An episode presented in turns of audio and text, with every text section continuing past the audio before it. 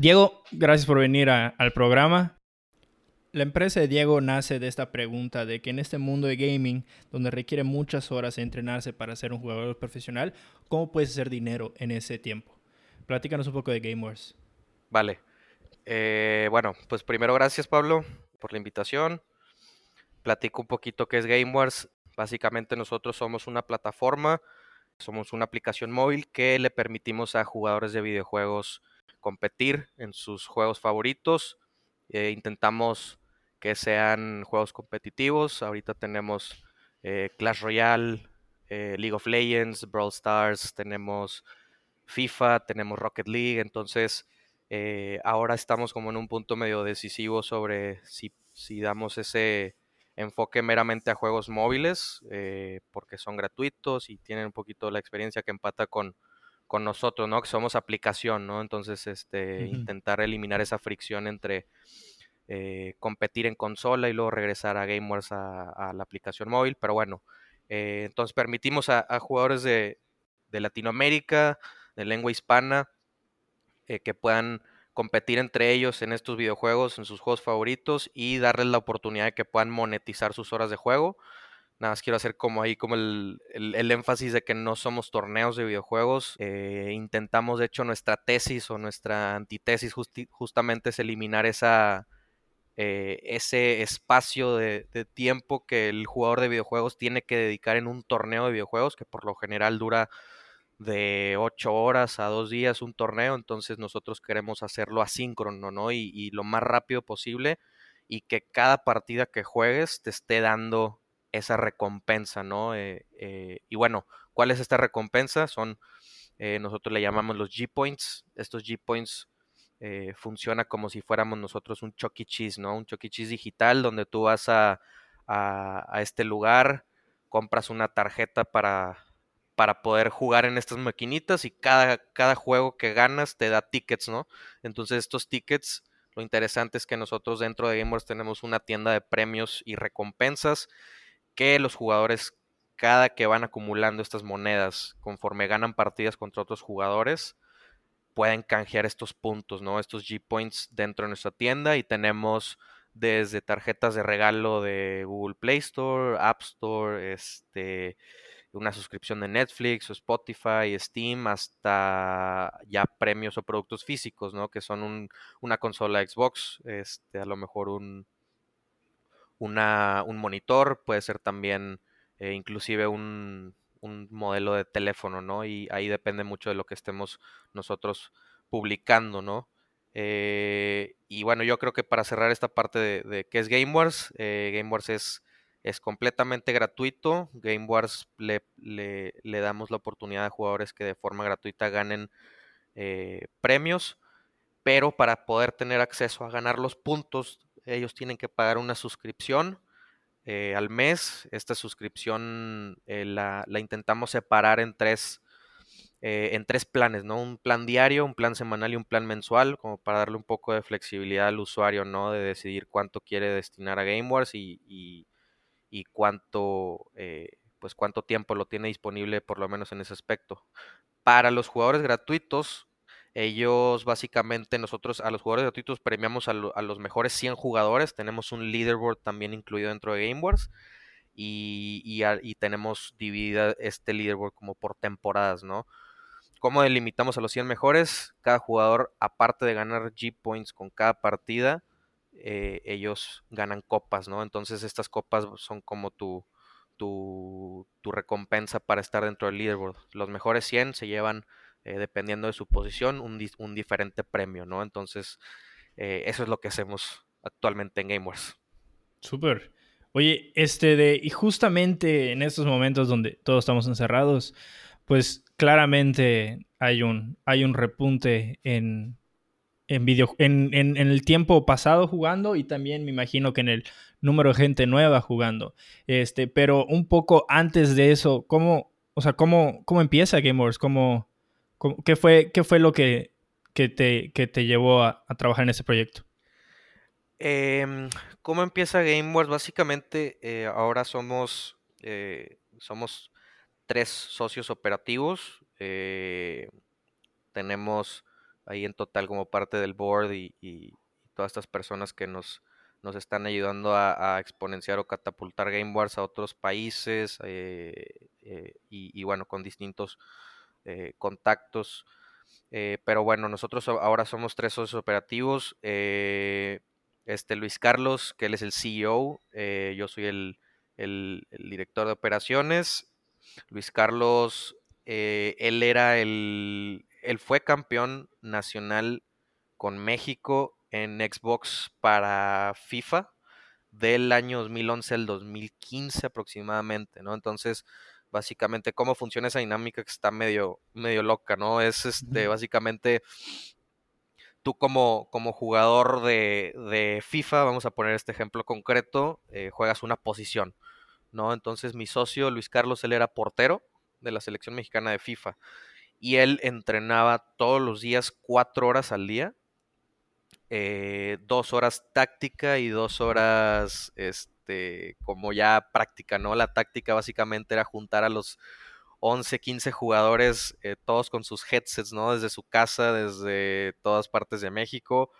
Eh, y, era interesante porque había un director técnico, había, como, como te comentaba Luis Carlos, que era el portero, había sus defensas, medios, delanteros, entonces dos horas era estar hablando meramente por, por, por headset o por videollamada con todos los jugadores, este, ahí en una, en alguna party de Xbox, este, y, y después de esas dos horas de tácticas ponían eh, partidas ya establecidas con otros equipos interesante, ¿no? Porque juega, este, juega ahí un factor donde entra un poquito el tema de la vida real, donde, donde mi socio, vamos a ponerle en FIFA, su trayectoria fue eh, empezar en un equipo de segunda división, de los que conocemos, ¿no? O sea, por ejemplo, de primera A, ¿no? Que hay, que está el Correcaminos, que está, no sé, Lobos WAP, etcétera, y después eh, cada equipo tiene su DT, tiene sus jugadores, sus 11, 13 jugadores, y te van fichando, ¿no? Entonces acá mi socio empezó en un equipo de segunda, después lo pasaron a primera A, después lo pasaron a, si no me equivoco, al Santos, lo ficharon, después a Rayados. Eh, y bueno, ojo nada más ahí como eh, con, estos nombres, no son los equipos oficiales, por lo menos en ese entonces, yo creo que ahora ya tienen eh, sus equipos oficiales, estos equipos de fútbol, o están entrando por lo menos. Y, y bueno, resulta que después de estar en Rayados, el, DT de la selección mexicana lo, contacta, lo ficha y funciona tal cual como, como lo vemos en la tele, ¿no? Tienes un precio en el mercado, eres agente libre, tienes un contrato, etcétera, ¿no? Lo interesante aquí de cómo surge Gamers para conectarlo es básicamente todo este todo este tiempo de dedicarle no tiene eh, recompensa monetaria literalmente, o sea, básicamente la paga real eran, ahí aproximadamente eran, si no mal recuerdo, 5 dólares al mes, entonces, pues básicamente a mi socio por estar jugando 4 horas al día todos los días del mes le pagaban 100 pesos, ¿no? Vamos a ponerle así. Entonces, eh, hace dos años, dos años y medio, eh, eh, empezamos a, hacer como esta lluvia de ideas, ¿no? De, que no podía ser posible que le pagaran 100 pesos por dedicarle cuatro horas, horas al día, ¿no? Entonces ahí fue donde, donde sale esta pregunta que detona, ¿no? Detona cosas de, pues, what if, ¿no? What if pudiera yo realmente hacer más de 100 pesos eh, y pues toda la lana que le estoy dedicando a comprar el juego, a, a comprar eh, la consola, este, mis gadgets para jugar este, pues súper, súper bien, ¿no? Y poder estar bien comunicados con mis, con mis compañeros de equipo. Entonces, ¿cómo le puedo sacar dinero, no? ¿Cómo puedo hacer que realmente en vez de gastar sea una inversión? Eh, ahí fue como nace GameWars este, con esta pregunta de cómo puedo eh, mejor invertir mi tiempo y dinero que vale oro y que realmente pues lo que le estoy actualmente gastando es para, para ya sea cosméticos o para X o Y, ¿no? No tiene ningún tipo de beneficio literalmente pues, de, lana, ¿no? Monetario. Este, ahí es interesante porque comenzamos a probar el concepto con torneos tradicionales, es decir, donde te presentas a cierta hora, donde hay un juez que está viendo tu partida, como si funcionara un torneo de tenis, ¿no? Así yo creo que esa sería como la analogía. Eh, en esa primera versión eh, de Game Wars éramos una, una, web app, ¿no? Éramos un, un bill eh, Wix, tal cual, donde medio nos pudimos acomodar un poquito las funcionalidades que te permite Wix y, probar este MVP para validar ahí el tema de, si estábamos en lo correcto y la gente quería hacer dinero jugando. Eh, hicimos ahí torneos de Clash Royale y, yo creo que logramos hacer aproximadamente 60 mil, 70 mil pesos, ¿no? Eh, pero bueno, eso fue la friega de mi vida. Este era todo lo más manual posible, pero yo creo que logramos hacer aproximadamente como 50 torneos de Clash Royale. Eh, que Clash Royale es un juego de es un juego móvil, es una aplicación móvil muy buena, este muy muy chido y pues ahí tuvimos como 300 usuarios, a todos los concentramos en un grupo de WhatsApp tal cual, la comunicación súper informal, pero bueno, el punto era validar, ¿no? O sea, era comprobar que sí teníamos por lo menos una hipótesis interesante de que había un camino que recorrer por ahí.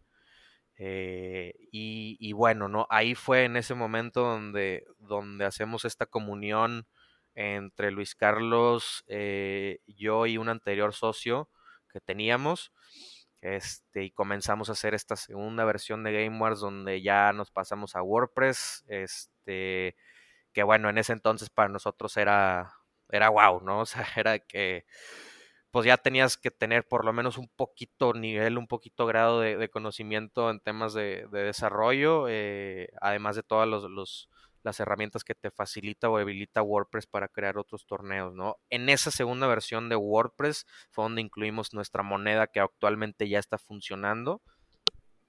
Y, y bueno, en esa segunda versión ahí fue donde quisimos probar el modelo, el concepto, a ver si, si podíamos replicar el modelo no solo en México, sino en Latinoamérica y decidimos probar con Colombia, ¿no? Ahí lanzamos este, algunos anuncios para Colombia, captamos jugadores y ahí teníamos jugadores de México y Colombia participando en torneos de Fortnite.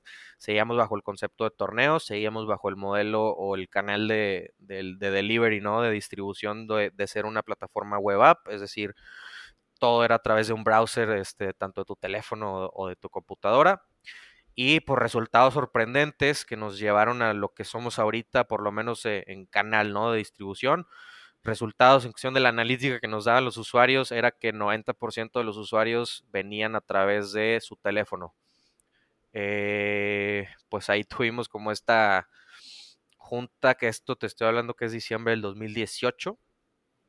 Y en diciembre del 2018 nos juntamos todos y dijimos, a ver, güey, pues todos están entrando a través del teléfono, ¿no? O sea, yo creo que la, decisión se, da por sí sola, pero hay que dar un consenso con todos de, de ver si migramos, iteramos, pivoteamos completamente el canal de distribución y ser una, y la pongo como entre comillas, aplicación más, ¿no? Porque, híjole, sabes, todos los días que salen miles y miles o millones de aplicaciones todos los días a la, a la App Store o a la, Play Store, pero, pero ya cuando te metes a, y eres un poquito más meticuloso al tema del modelo de negocio, lo que sustenta la aplicación, eh, ahí es donde creo que fallan la mayoría, ¿no? Entonces, eh, seguimos en eso, seguimos intentando darle esa fortaleza o esa estructura fuerte o esa columna vertebral donde el modelo de negocio nos permite ser sustentables y, no ser una aplicación más, ¿no? Independientemente del, giro de, del producto. Pero yo creo que esa es como el, la transición, ¿no? A lo que somos ahorita, cómo surge. Claro, y bueno, nosotros nos conocimos hace que fue 2019, noviembre, eh, en el concurso de GSA. Y me parece que, o sea, yo ya había visto un, producto más desarrollado, eh, pero claramente eso tiene un proceso largo de, iteraciones. ¿Qué, ¿Qué consejos tú le darías al Diego del pasado? Híjole, yo creo que primero que nada teníamos antes una, eh, eh, siento que es normal como esa parte de, tener un poco de miedo, por lo menos en el aspecto de, de, pues digo, a final de cuentas el producto que estás creando o el emprendimiento que estás creando es tu bebé, ¿no? O sea, es tu, es tu todo y, en tu mente funciona y, si no lo usan, te, te, preguntas, ¿no? De cómo es posible que no lo estén usando y si yo le dediqué toda mi vida a esto y si y que yo tengo la experiencia para hacerlo y no puede ser que mis usuarios no aprecien el trabajo que les estoy dando y todo esto, ¿no? O sea, todas estas como preguntas o, temas como de ego que entran un poco, por ejemplo, al emprendedor, eh, Creo que, creo que el primer consejo que le, que le daría al Diego del pasado sería lanza algo lo más temprano que puedas, lo más rápido que puedas y lo más sencillo que puedas.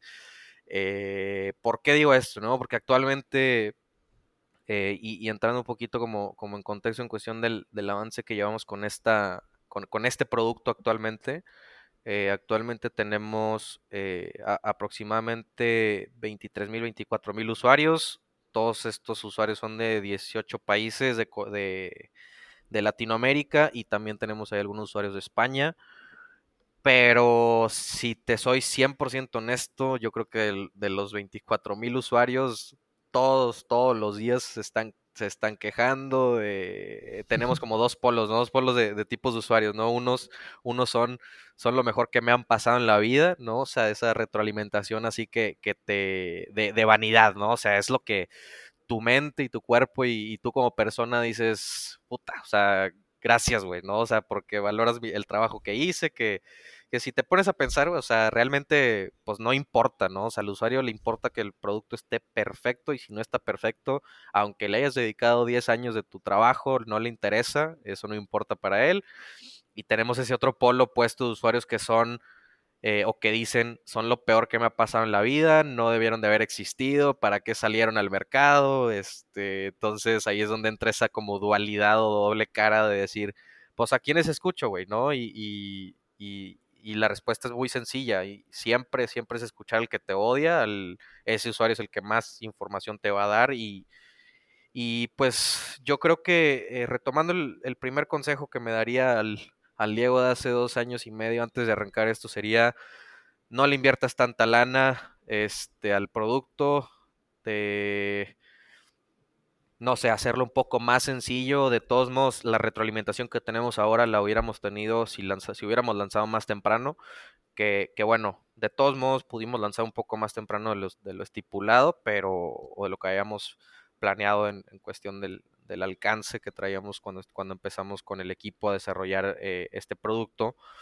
Eh, y bueno, te vas a dar tropezones, güey, pero no, no importa, ¿no? O sea, entre más tropezones es mejor, puedes, puedes reaccionar más rápido eh, y, eso te va a permitir pensar un poquito más al mediano plazo y evitarte los problemas que ahorita estamos teniendo, ¿no? Este, eh, que son evidentes, güey. O sea, ahorita ya que nos dicen este, más de 2.000, 3.000 usuarios que nos están usando todos los días, ya ahí es donde nos ponemos a reflexionar y decir, pues claro, güey, o sea, era obvio el problema que iban a tener, pero pues digo, no nos dimos cuenta hasta, hasta que lanzamos el producto, ¿no? Entonces, eh, yo creo que ese sería como el consejo más importante eh, que puedes tener a lo mejor que, oye, es que no tengo la experiencia para hacer el producto, eh, no tengo la expertise, este, si es un tema de software, es un tema de hardware, creo que hardware es un poco más complejo, pero por lo menos en software, que es en lo que andamos metidos, eh, yo creo que lo que más he aprendido es que para todo existe una herramienta que te permita hacer este famoso MVP, ¿no? Este, para todo, todos los features que, porque planeamos meter pueden ser probados manualmente, pueden ser probados no, no dentro del actual producto de GameWars, este, y si, si decidimos en algún punto del tiempo eh, meter un feature nuevo a GameWorks es porque ya antes lo pudimos probar o, por lo menos manual, ¿no? Con, todas las herramientas que existen. Este, yo creo que le diría también al Diego del pasado, este, güey, googlea más, güey, ¿no? O sea, métete a Google o a YouTube, busca y yo creo que siempre hay alguien que ya lo resolvió antes que tú, ¿no? O sea, o por lo menos de cierta forma que lo puedas adaptar a tu actual producto. Y el enfoque aquí o el, o el aprendizaje principal es cómo lo pruebas más rápido sin usar tanta lana y sin gastar tanto de tu tiempo, ¿no? Porque cada día que pasa nos cuesta lana, todo, cada día que pasa eh, es un día menos de vida, cada día, todos estos como eh, pensamientos que se te vienen a la mente, pues pudieran haber sido evitados, este, y, y, bueno, ¿no? O sea, tenemos ya cinco, casi seis meses desde que lanzamos este producto o esta aplicación móvil, y pues sí me arrepiento de estas de estas circunstancias, ¿no? Pero bueno, a final de cuentas, eh, creo que también sirve ese cierto grado de presión sobre que cada día que pasa es un día menos de, probabilidad de que sobrevivas. Ya sabes esta estadística, ¿no? De que el noventa y tantos por ciento de las startups mueren en los primeros dos años eh, tanto por falta de capital, este, porque el equipo no se llevó, porque, etcétera, ¿no? Ahí yo creo que es interesante todo, todo esto, pero yo creo que ese es el, el principal consejo, ¿no? Que me, que me daría sin dudas. Sí, de hecho, había visto una, de eso último que mencionas, había visto en una, en una plática que da Brian Chesky, el de Airbnb, que decía que las startups, startups never die, they fade away. entonces, si no, si, si no dejas de trabajar en, en ello, o sea, va desapareciendo, no, no, hay un, no hay un día que dicen, bueno, estamos quebrados, eh, nos vemos, fue bueno. Eh, eso, eso pasa cuando es una empresa grande y estás, o sea, de que son 100 personas, 200 personas, o sea, pero, pero ¿cómo se llama? En una startup es siempre estar, siempre estar metido en el producto. Ahora, este, ¿cuál, ¿cuál crees que ha sido el peor consejo que te han dado? Que dirías, nunca volvería a escuchar ese consejo. Híjole, a ver.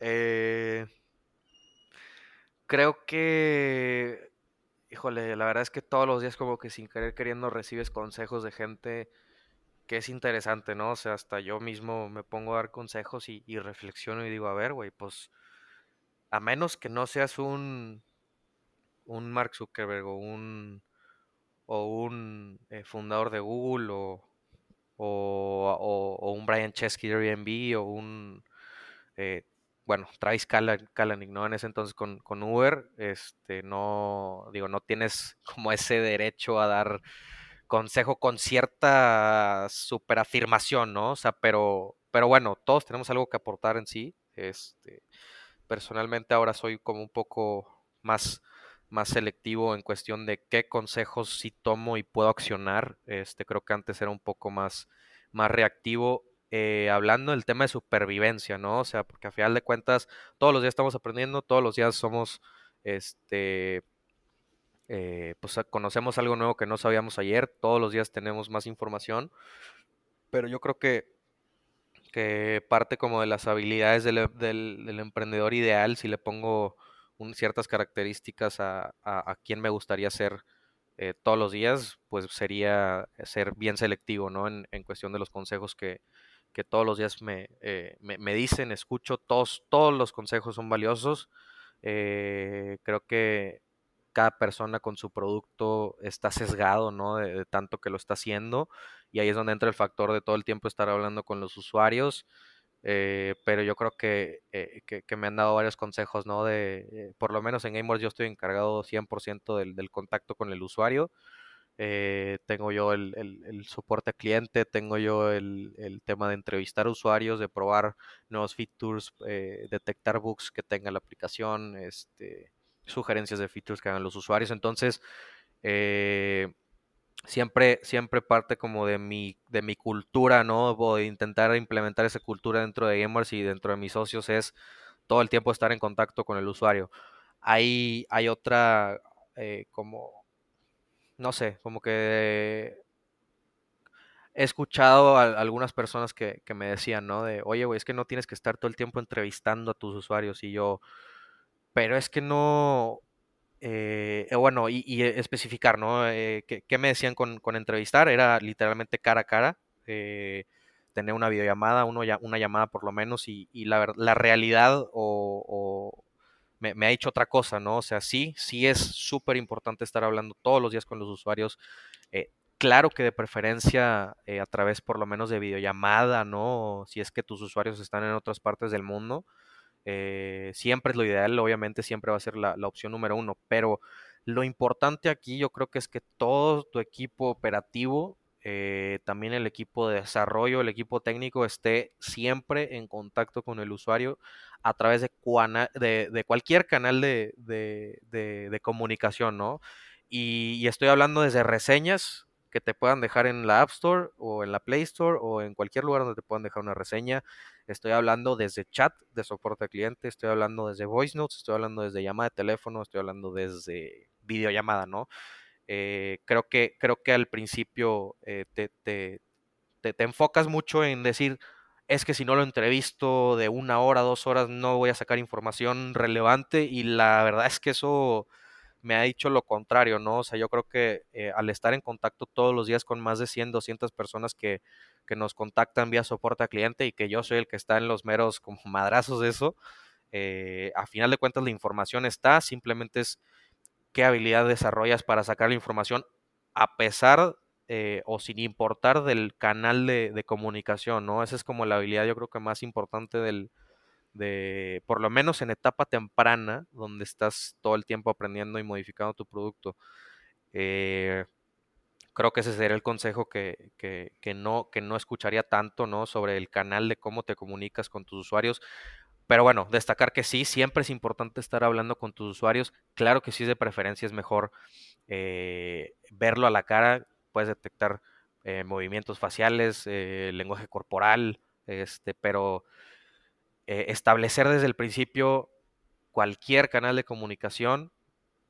Yo creo que la habilidad importante aquí es cómo interpretas la información, ¿no? Cómo digieres la información si es escrita, cómo digieres la información si te la está diciendo de voz, eh, o si te está diciendo a través de un video, o si lo tienes cara a cara al usuario, ¿no? Yo creo que ese sería como eh, el principal, porque yo creo que nos estresábamos mucho al principio de que es que no estamos agendando suficientes entrevistas, es que no estamos agendando suficientes este, videollamadas, y luego nos pusimos a reflexionar, a ver, damos un paso atrás y decir, a ver, güey, es realmente indispensable poder hablar con el usuario físicamente, sabemos que consume tiempo agendar estas llamadas, sabemos que el usuario realmente no te va a dedicar el tiempo que, que tú quieres, ¿no? O sea, y, y, y también ver como que, qué incentivo le vas a dar para dedicarte tanto tiempo.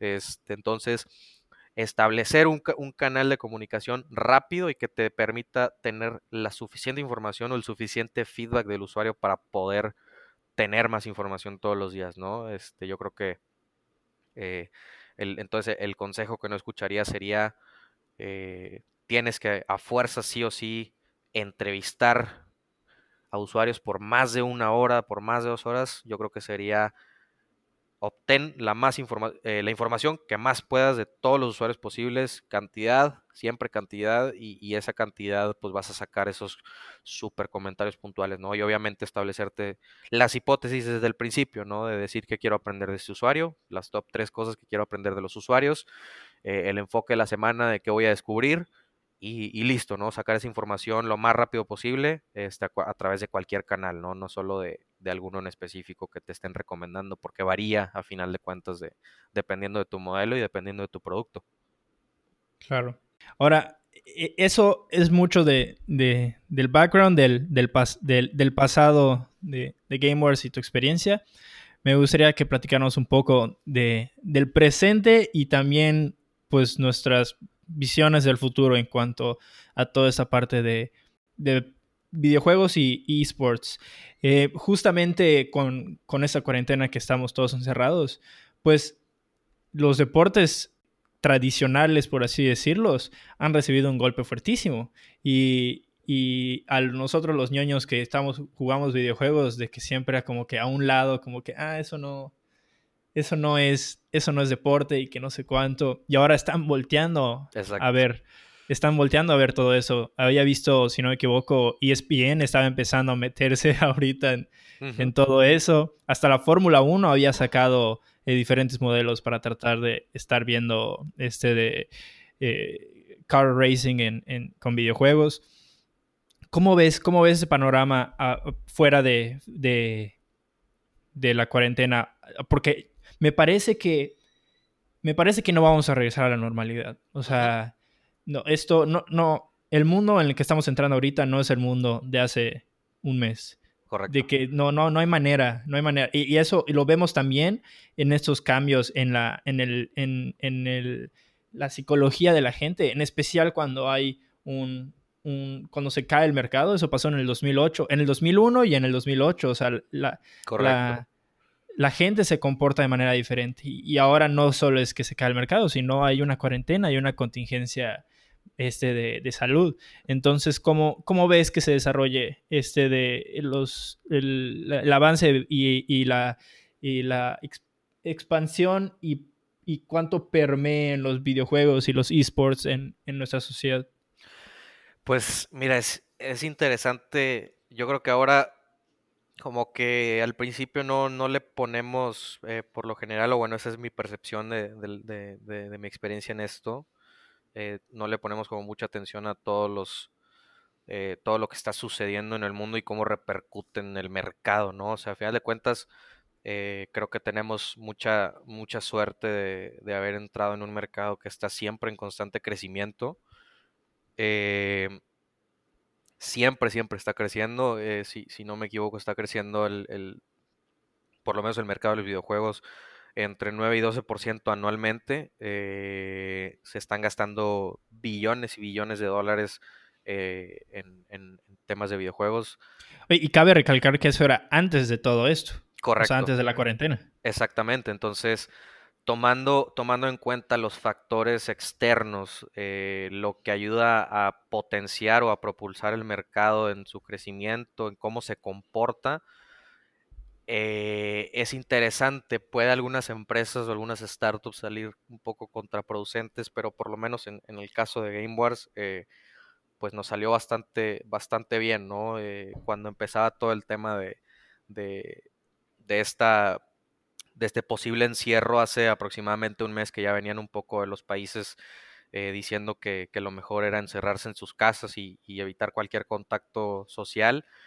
Eh, pues interesantemente acá en, acá en vimos un crecimiento, eh, por lo menos en la cantidad de partidas que se jugaban al día, y voy a poner un ejemplo súper concreto. si teníamos que se jugaban aproximadamente 200, 300 partidas al día, eh, y, ese era como, como un promedio. Eh, pues ahora de repente en un día cuando se... No, no, no, recuerdo bien la noticia que se hizo, pero fue algo como un poco impactante, por lo menos para el mundo y, los países que estaban viviendo este tema de la cuarentena. Eh, por lo menos este, logramos, logramos potenciar la cantidad de veces que, que, se jugaban partidas en Game Wars eh, 3, 4X, ¿no? O sea, de, tener 200 partidas, estaban jugando casi mil partidas al día. Entonces, eh, aquí fue donde, donde dijimos, a ver, pues tenemos que prestar más atención a todo lo que está sucediendo en el mundo e independientemente de lo que esté sucediendo actualmente, ¿no? Con el tema del virus, este, siempre es estar como atento a, qué le está sucediendo al mercado y cómo puede reaccionar ante esto, ¿no? Entonces, eh, sí, sí vimos un, despunte interesante, un crecimiento interesante. Em, intuitivamente la gente, eh, y, que es interesante, ¿no? Porque también este mercado al que estamos nosotros atendiendo, ya, ya de por sí ya están en sus casas la mayoría del tiempo jugando. Este, pero bueno, a final de cuentas, nuestros usuarios varían desde los 14 años hasta los 28. Entonces, este, pues algunos tienen trabajo, algunos tienen que ir a la escuela, este, pero bueno, sí vimos un cambio drástico en la cantidad de veces o cantidad de horas que se le dedicaba por lo menos a Game Wars y, y, estamos hablando que actualmente, o bueno, antes del virus teníamos un promedio de, de tres, horas al día aproximadamente que usaban los usuarios gamers en promedio, todos sumados, y, y pasado este último mes eh, si, no, si no me equivoco, yo creo que aumentamos de 3 horas a, a, 5 horas al día, ¿no? Entonces, eh, que nos usaban y creo que es un, un indicio muy interesante de, de, cómo respondió el mercado con, con respecto a este tema de, del, del, encerramiento o del distanciamiento que están llevando a cabo todos. Eh, y bueno, ¿no? Pues tuvimos ahí una plática con, con todos nuestros socios, con, con los miembros del board y, y, y, pues la pregunta fue cómo vamos a aprovechar eh, en el buen sentido de la palabra, ¿no? Esto que está sucediendo, eh, obviamente no queremos para nada que, continúe todo ese tema, lo que importa es que todos nuestros usuarios estén sanos y salvos, este, así como todas las personas del mundo, pero, pero, pero es interesante voltear siempre a ver a lo que está sucediendo y lo que puede hacer que tu usuario eh, utilice más o utilice menos tu producto, ¿no? Que yo creo que puede ser un poquito de, definitivo y, que puede este, pues sí, ¿no? Definir la trayectoria de, tu startup, ¿no? De, cómo puedes hacer que sobreviva, eh, uno, o cómo puedes hacer que sea usada 10x, 100x más de lo que actualmente ya lo, ya lo están intentando usar, ¿no? Yo creo que es, es interesante ese aspecto.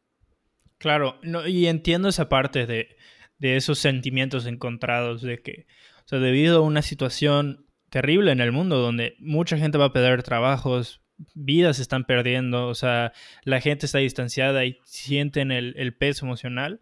Gente que gente que estamos trabajando en tech, por ejemplo, Game Wars, que está en, gaming, este de, pues claramente ve un, repunte y muchos, y la posibilidad de muchos que estamos en, nuestros, en diferentes startups es, es difícil manejar también esos sentimientos porque sientes miedo por la situación que se ve en el mundo, sientes tristeza claramente, pero al mismo tiempo balanceas ese, pues, que, que estos momentos difíciles justamente es cuando se forjan muchas de las startups del futuro. Y entonces terminan siendo una de las oportunidades este, y momentos este, de que marcan tu carrera en, en este mundo de tecnología este va a ser un momento definitivo para la gente que está trabajando en salud mental, en educación en línea, en fintechs, en supers en línea, en seguridad, en medtech.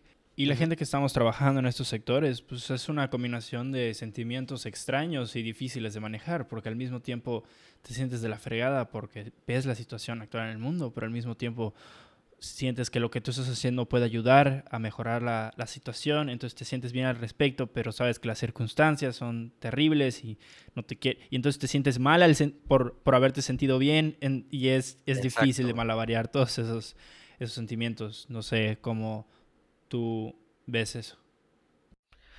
Pues, híjole, eh, sí tenemos, sí tenemos esos sentimientos encontrados, ¿no? De, de, de que vemos muchas empresas que, que, están intentando, o, bueno, como bien dijiste, ¿no? De, que hay muchas, va a haber muchísimas startups que van a salir y, van a ser los próximos este, Airbnbs o los próximos Ubers con, con, pues, con esta situación global que está afectando.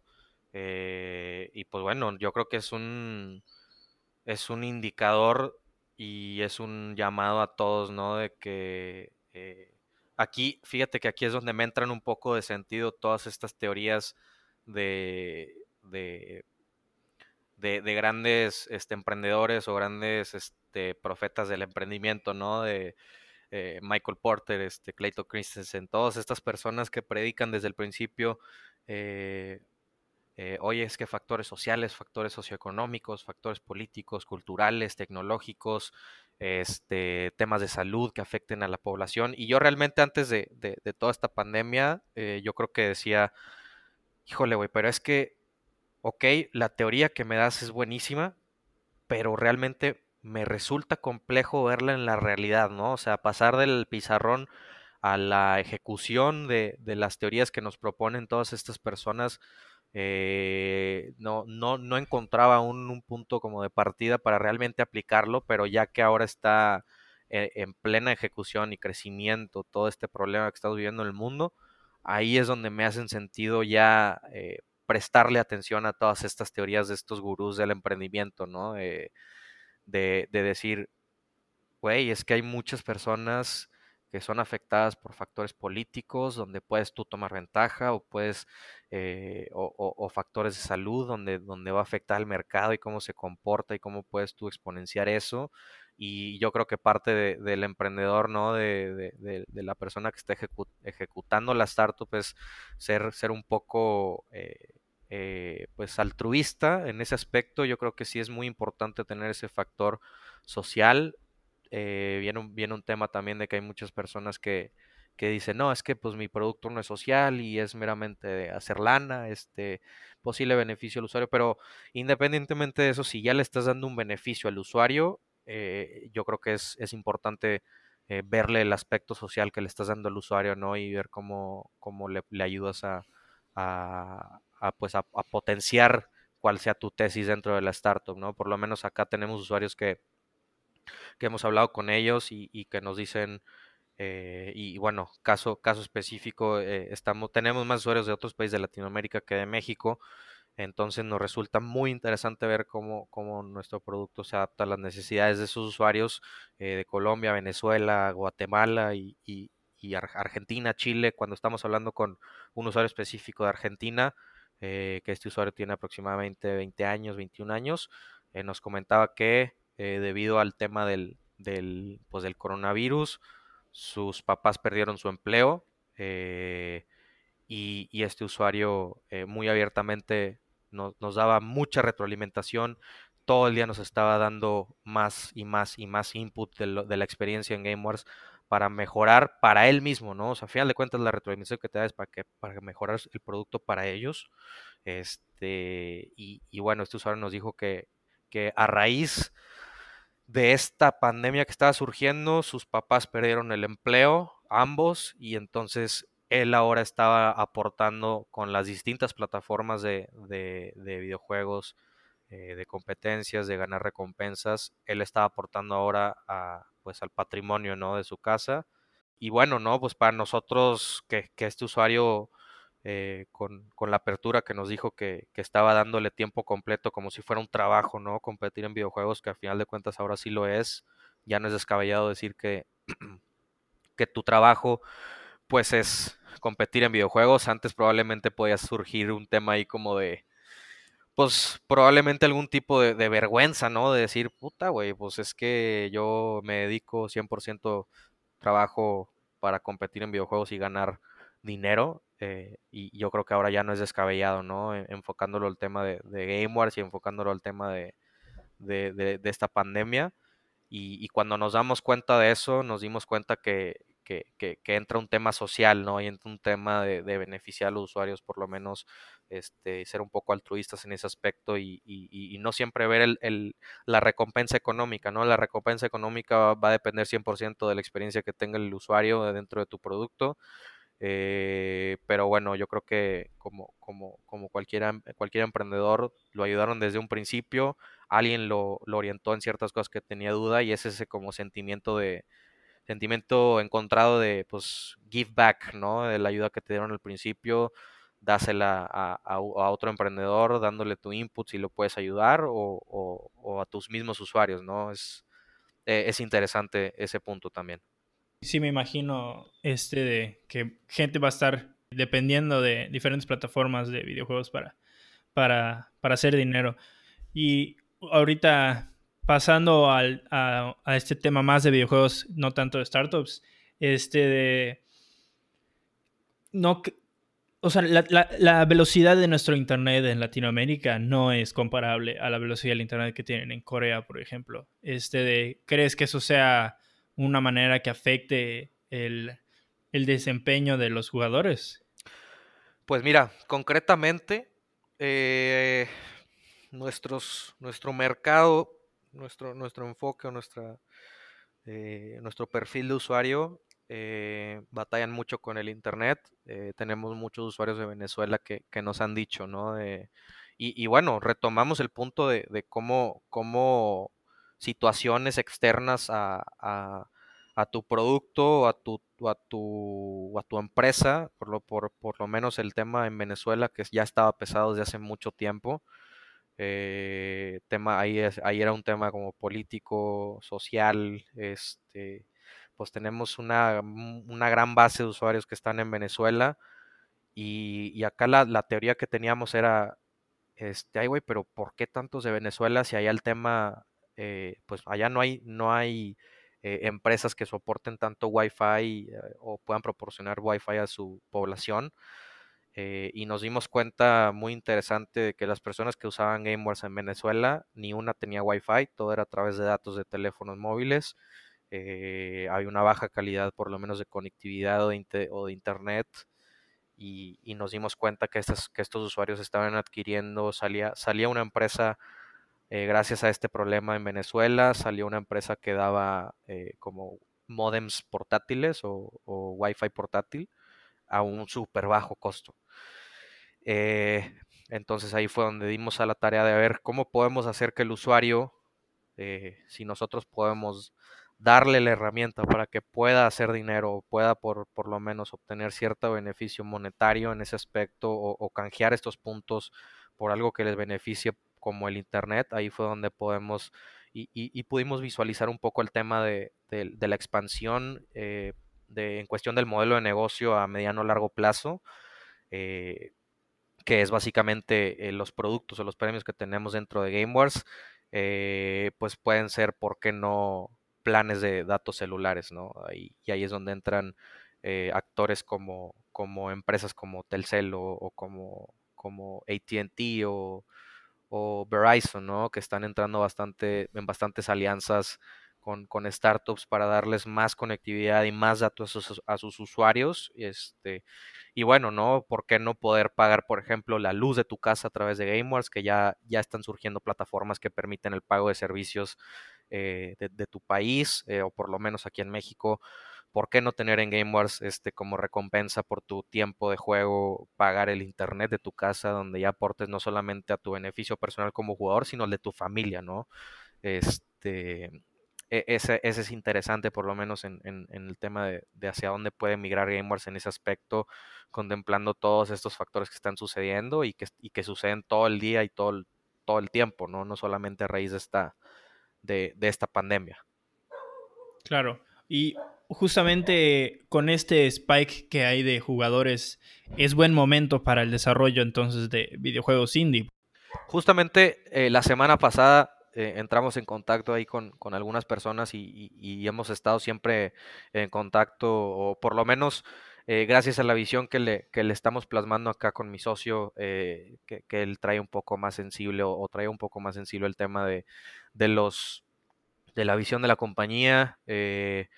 Eh, migrar, e inclusive no solo utilizar gamers eh, con, con, juegos o videojuegos competitivos de terceros, sino por qué no implementar eh, una unidad de negocio como parte del modelo de negocio de expansión, utilizar los juegos indie, ¿no? Que estos juegos indie que todos los días están saliendo a, tiendas de App Store, Play Store, Steam, por ejemplo. Este, entonces hemos estado siempre teniendo en mente que que hay mucha gente que desarrolla videojuegos por afición sin obtener ningún beneficio a cambio. Y, bueno, nosotros estamos este, ya en esa planeación y, próxima implementación para incluir juegos indie dentro de GameWars y, y añadir como, como stakeholder ¿no? a estos desarrolladores de videojuegos. Eh, que pues simplemente sacan juegos y ver cómo podemos eh, empatarlos, ¿no? Por lo menos con, con el modelo que tiene Gamers de, de nuestros puntos virtuales, cómo podemos darle este asset o este activo que, que, que, creamos, este intangible a estos desarrolladores de videojuegos para que pues, cualquier persona pueda como submit su juego ¿no? dentro de Gamers y, y, que estén usando nuestros puntos, ¿no? Y, que a final de cuentas darle, darle e, ese beneficio a, a, este otro jugador o este, o este otro complemento de, del, del mercado que, hace que crezca, ¿no? Es interesante. Eh, estas próximas semanas vamos a estar, eh, vamos a estar ya contemplando un poco más concreto y, darle más enfoque a cómo podemos eh, involucrar a estos desarrolladores de videojuegos indie dentro de GameWars para darles este asset, este intangible y que puedan darle pues un, valor agregado ¿no? a, su, a su juego y que no simplemente se quede en, en afición ¿no? o, en, o, en, o en meramente eh, pues beneficiarse, no sé, emocionalmente si lo queremos ver así. Algo que he probado que me parece interesante es eh, VR, realidad virtual. Eh, pero no ha tenido un repunte, no, la gente, o sea, el que compra sus headsets luego como que pues casi no lo usa, sale más de su casa, pero ahora, ahora podría ser el momento de VR. ¿Tú qué piensas? Creo que, eh, y es interesante eh, este tema, yo creo que al principio, al principio de Gameware, si no me equivoco, estamos hablando del 2018, entre agosto y, octubre, em, pues se nos hacía descabellado al principio, ¿no? De, a ver, meter torneos meter partidas de videojuegos con juegos de realidad virtual, realidad aumentada, sonaba descabellado hace un año y medio. Em, hasta cierto punto sigue saliendo, sigue sonando un poco descabellado porque por lo menos eh, aún eh, todos los jugadores o los actores del mercado están intentando descifrar cómo adaptar eh, la jugabilidad y la experiencia del usuario, educarlo lo suficiente para que pueda primero eh, competir o usar juegos de realidad virtual o realidad aumentada Eh, y bueno, también contemplar que, no es algo barato, ¿no? O sea, el, equipo para jugar en, realidad virtual eh, es hasta ahora relativamente caro, o por lo menos para el mercado al que le estamos apuntando. Claro que hay ciertos jugadores de videojuegos que están todo el tiempo, todos estos innovadores, ¿no? o early adopters que están buscando eh, probar nuevas tecnologías de videojuegos, siempre estar eh, adelantados en, eh, por lo menos contra la mayoría de, los usuarios o de las personas dentro de este ecosistema, pero hemos estado en pláticas con, varias personas que están desarrollando juegos de realidad virtual y, realidad aumentada. el tema con ellos es que pasan un proceso muy riguroso, por lo menos de plataformas como Oculus, y todas estas plataformas que están ya aceptando que fungen como si fueran una App Store para aplicaciones móviles. Eh, pero bueno, seguimos intentando encontrar cuál es la forma adecuada de involucrar todos estos juegos de realidad virtual y realidad aumentada al formato de competencias de videojuegos, ¿no? Eh, ¿Cuál va a ser esa fricción? ¿Cuál es el paso uno? Eh, cómo, cómo, nos conectamos con GameWars a, a, estos juegos de realidad virtual y realidad aumentada, pero pero lo que sonaba escabellado hace un año evolucionó de forma rapidísima y de forma exponencial y, podemos lograr, eh, eh, yo creo que en el próximo año, en los próximos seis meses, ver la posibilidad de implementar algún juego y, ser de los primeros, ¿no? De que prueban esta modalidad y, pues no, no sé, ¿no? Volver al tema de la pregunta que, que hizo que detonara GameWars, ¿no? De what if, ¿qué pasaría si, si metemos partidas o competencias de, de realidad virtual y realidad aumentada dentro de Gamers y, y, pues implementándolo con nuestro asset o nuestro activo que es nuestros puntos virtuales, ¿no? Es, interesante, estamos buscando esta gente y a final de cuentas ellos son los expertos, ¿no? Ellos nos van a, nos van a guiar en el cómo podemos implementarlo y obviamente aportándole nosotros nuestro expertise de lo que hemos aprendido en, estos últimos dos años, dos años y medio. Súper. Eh, antes que que nos vayamos, cualquier este de antes de que terminemos el programa, ¿qué te gustaría dejarle a la audiencia? ¿Qué, ¿Cuáles son los siguientes pasos para, para Game Wars? Yo creo que, ahora estamos enfocados 100% en, en, en, la implementación o en la solución de, todos estos usuarios que, hemos logrado captar.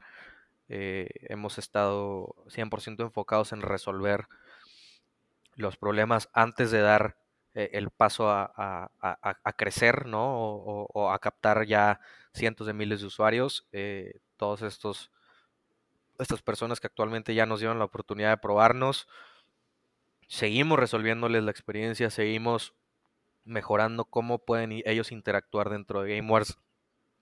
Eh, entonces yo creo que los siguientes pasos dentro de GameWars es enfocarnos 100% al usuario, ver qué es lo que, es lo que, lo que necesitan para, para que no se vayan, ¿no? Porque obviamente todos los que captamos, eh, muchos nos prueban y se van, muchos se quedan, muchos ni siquiera nos prueban. Eh, entonces, entonces yo creo que eso es en lo que estamos ahorita 100% enfocados. Eh, pero, pero yo creo que, que, lo importante aquí es, y, es una de las pláticas que he tenido mucho con, con mis socios, eh, que a veces parece que no, que no estamos avanzando, pero, pero es interesante, ¿no? Porque estás un mes eh, enfocado a resolver un problema que no logras resolver y no logras este, acelerar las cosas. Y aquí yo creo que el punto importante es cómo optimizas el tiempo, tanto del usuario, pero creo que en etapa temprana lo que considero importante es cómo optimizas tu tiempo. Eh, esto en el aspecto de que eh, no, lo había visto de esta forma, pero a final de cuentas estás construyendo features y estás arreglando bugs, no solo para tus usuarios, sino también para, para el equipo operativo, ¿no? O sea, eh, por ejemplo, el tema del chat de soporte a cliente, nosotros tenemos, tenemos desarrollamos, logramos desarrollar un, algoritmo que, que, le llamamos el detector de mentiras, ¿no? Hay muchos usuarios que, pues lamentablemente echan mentiras dentro de GameWars y, y, al principio nos resultaba muy difícil detectar esos usuarios, que a final de cuentas era, era relativamente complejo conocer si un usuario estaba haciendo trampa dentro de GameWars o estaba haciendo eh, un comportamiento que no era el adecuado o el que no queríamos dentro de nuestra plataforma. Eh, y, bueno, ¿no? Entonces nosotros también dividimos como en dos tracks eh, el aprendizaje y la operación de GameWorks, ¿no? Que uno es eh, qué features le vas a dar al usuario y qué bugs le vas a resolver. Y, el segundo track es qué features le vas a dar al equipo, a la compañía y qué bugs le vas a resolver al equipo, a la compañía que lo haga eh, hacer más rápido su operación, que mejore la experiencia del usuario por cómo respondes tú internamente dentro de tu, de tu empresa y con tu equipo. Entonces, yo creo que es estar enfocado en esos dos tracks, ¿no? Es interesante porque aún no logramos descifrar cuál es la forma óptima de, de poder hacerlo, pero, pero sin duda eh, trabajamos también todos los días en resolvernos problemas a nosotros que nos ayuden a, hacerle más rápido la resolución de problemas a nuestros usuarios o a nuestros clientes, ¿no?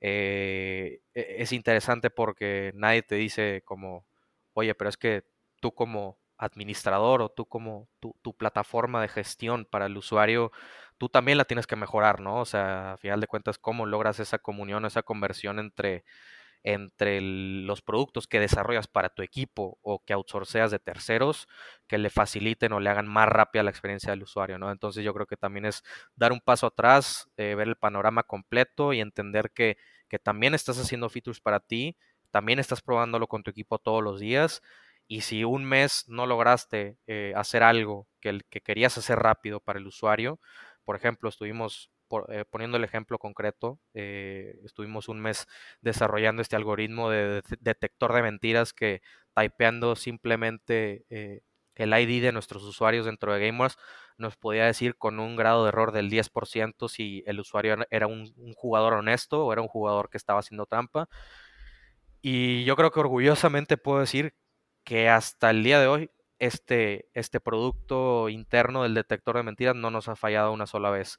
Eh, hemos, eh, eh, usuarios nos han contactado que por qué los hemos baneado de, la aplicación o por qué les hemos negado el acceso y, nosotros pues básicamente generamos un reporte para el usuario automático con este detector de mentiras o este producto que generamos eh, enviamos este reporte al usuario de por qué se le negó el acceso a GameWars cuando iba compitiendo perfectamente y al, analizar al usuario nos dimos cuenta que no era un jugador honesto o que no estaba eh, fomentando la, el fair play ¿no? dentro de GameWars y, es interesante porque si, si, nosotros bloqueamos a estos usuarios o, o les negamos el acceso a que puedan utilizarnos, pues uno obviamente nos perjudica, ¿no? Es un usuario menos que pues lamentablemente no podemos dejar que que nos siga usando, pero la finalidad es siempre mejorar eh, la comunidad, ¿no? Y que la propia comunidad esté como eh, ayudándonos a encontrar estos jugadores que no son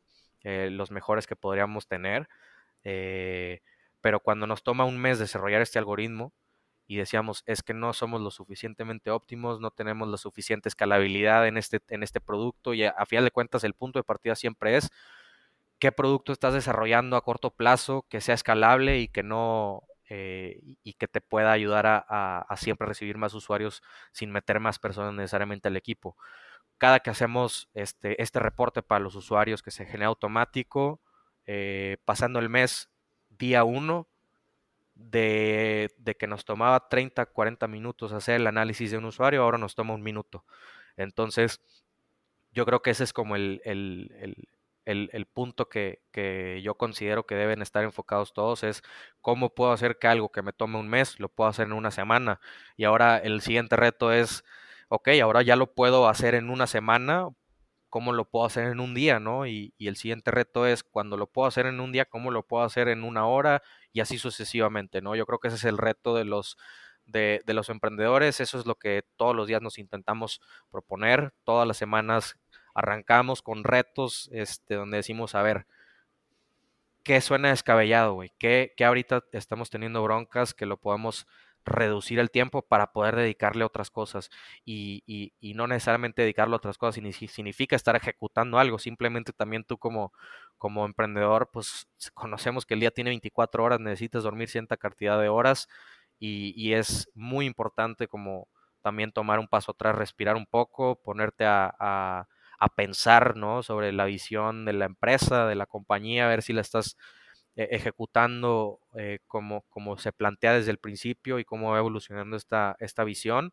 Eh, y, bueno, ¿no? que la misión siempre sea esta serie de pasos diarios que, a final de cuentas lleven a esta visión macro, ¿no? Entonces, lo, interesante es cómo optimizas tu tiempo, ¿no? Y, esto es desarrollando tus propios features para tu compañía, esto es eh, desarrollando o, implementando nuevas metodologías de trabajo, nuevos procesos eh, que te tomen ya no un mes, sino un día, y después de un día una hora, y después de, de una hora un minuto, ¿no? Ahí es donde, ahí es donde puedes lograr ya este track o este camino que es la escalabilidad y el, y el segundo o el, el, otro componente es ahora sí meramente mejorar la experiencia del usuario.